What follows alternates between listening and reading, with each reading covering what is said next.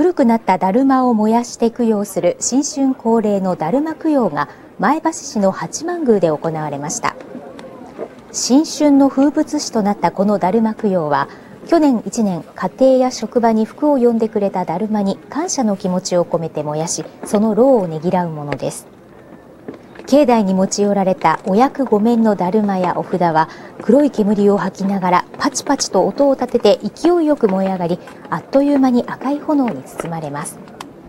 この煙を浴びると今年1年無病息災で過ごせるという言い伝えがあり周りには二重三重の人垣が燃え盛る炎を見守りました。